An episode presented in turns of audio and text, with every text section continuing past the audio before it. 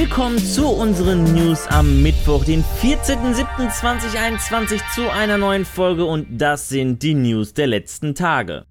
In der Pandemie während des Lockdowns gab es eigentlich nur zwei Formen des Einkaufens. Online bestellen und liefern lassen und online bestellen und im bzw. am Markt abholen. Das sogenannte Click and Collect. Wie die Kollegen von Gameswirtschaft nun erfahren haben, soll diese Form des Einkaufen beim PS5-Konsolen nur noch angewandt werden. Diese Sony-Vorgabe soll Scalpern entgegenwirken, die via Bots seit Release die PS5 PS5-Kontingente bei Händlern aufkaufen und zu weit höheren Preisen auf Plattformen wie eBay verhökern. Wie Gameswirtschaft ebenfalls berichtet, wird die PS5 bei vielen Händlern nur nach persönlicher Absprache in begründeten Einzelfällen nach Hause geliefert. GameStop verzichtet sogar komplett auf einen Online-Verkauf und verkauft seit Monaten das vorhandene Kontingent ausschließlich im Laden. Oder setzt euch auf die Warteliste, sofern keine Konsole mehr vorhanden ist. Auch soll wohl Amazon seinen Verkauf umgestellt haben. Bei den letzten Möglichkeiten war es nur Prime-Kunden möglich, eine PS5 zu erwerben.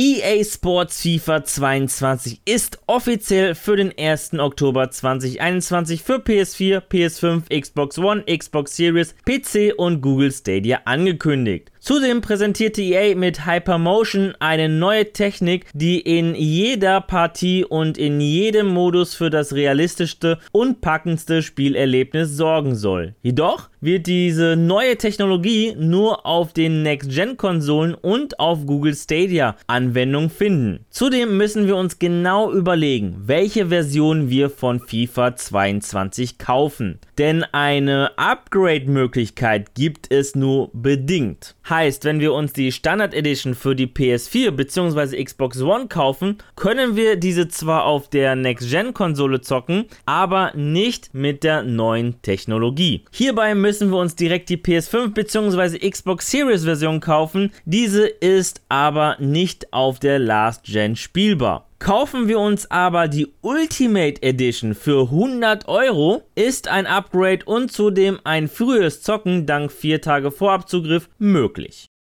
Der chinesische Games-Gigant Tencent plant wohl eine Übernahme des Frankfurter Spielestudios Crytek für angeblich 300 Millionen Euro über eine EU-Tochterfirma. Erst vor wenigen Wochen, wie wir berichteten, übernahm Tencent die Mehrheitsbeteiligung am Berliner Studio Jager. Dies wäre somit die zweite Großübernahme eines deutschen Traditionsspieleherstellers. Und es soll nicht nur dabei bleiben, denn Tencent ist in Europa auf großer Einkaufstour. Aber beim Tencent-Deal jedoch soll es wohl laut Bildinformationen Tencent nicht nur um das Studio, sondern vor allem um die Cry-Engine gehen, die man für Kriegssimulationsprogramme für die chinesische Armee zweckentfremden will. Jedoch wäre China nicht der erste, denn auch die USA, Deutschland und andere NATO-Länder nutzen die Cry-Engine bereits für ihre Militärsimulation und für deren Ausbildungsprogramme. Bei einem Kauf durch die Chinesen könnte man aber andere Länder ausschließen, diese Engine dann zu nutzen. Henning Otte, verteidigungspolitischer Sprecher der CDU-CSU-Fraktion, sieht demnach bereits das Wirtschaftsministerium in der Pflicht, die Übernahme zu verhindern. Inwieweit diese Informationen stimmen, ist abzuwarten. Es handelt sich ja um die Bild.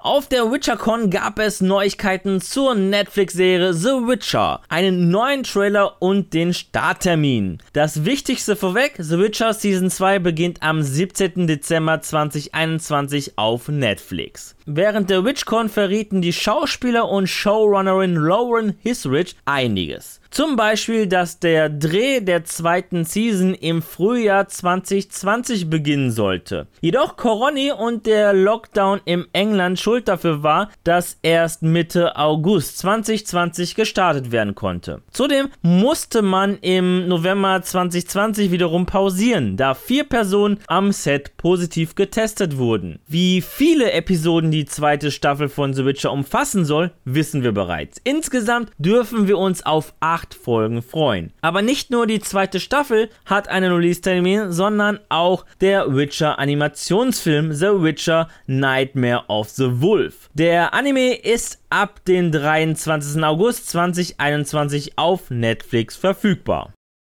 Lange Zeit war es still um den 64-Spieler-Shooter und Battlefield-Konkurrenten World War III. 2018 startete das Spiel in den Early Access und machte mit massiven Technikfehlern, Bugs und Balance-Probleme auf sich aufmerksam. Was dazu führte, dass die Kaufoption bei Steam entfernt wurde und der Titel in Vergessenheit geriet. Doch jetzt plant der polnische Entwickler The Farm 51 wohl einen Neustart. Auf Twitter und Facebook startet der offizielle Account einen Countdown, der auf den 14. Juli herunterzählt.